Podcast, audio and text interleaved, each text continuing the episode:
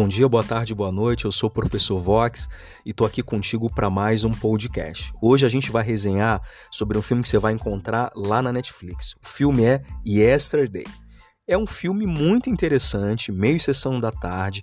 Você sabe que eu não sou nenhum crítico de cinema, mas eu sempre procuro te trazer aqui no Reflex alguns olhares e lições de um filme ou de uma série. E nesse filme Yesterday, a história é sobre o Jack. Ele é um músico meio que frustrado, ele não conseguiu sucesso. Ele tem uma canção, na verdade, que ninguém gosta muito dela, nem os pais conseguem ouvir a canção.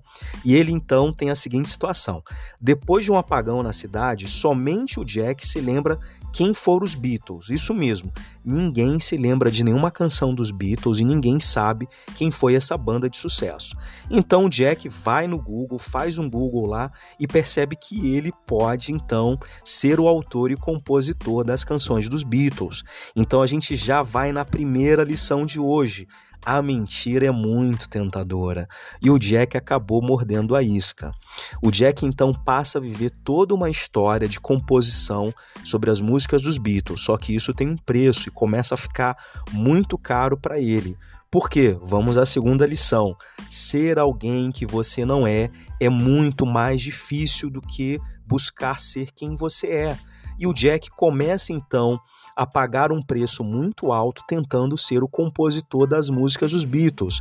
Ele tem um dilema moral, ele começa também a mentir para pessoas que ele gosta, ele começa a ter uma história da qual não tem nada a ver com ele, a originalidade, a criatividade que ele gostaria de ter como músico. Então, nesse filme, abre espaço para a gente se perguntar se vale muito mais a pena lutar para ser e descobrir quem nós somos ou lutar para ser quem nós não somos. E aí a gente já entra numa terceira e última situação que eu quero te deixar aqui pensando. O que realmente importa pra gente? O Jack fez essa pergunta no filme. O que realmente importava para ele? Que história ele gostaria de cultivar com as pessoas que ele amava? E a partir daí, a partir desse momento, ele toma uma decisão que vai mudar toda a história do filme. Ele faz uma outra escolha. O filme também trata muito sobre isso, escolhas, decisões. Para cada escolha, para cada decisão que ele tomava, tinha uma consequência para as pessoas que estavam ao seu redor.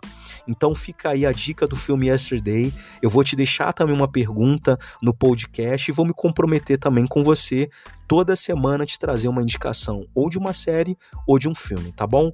Um abração e até o próximo podcast aqui com o professor Vox.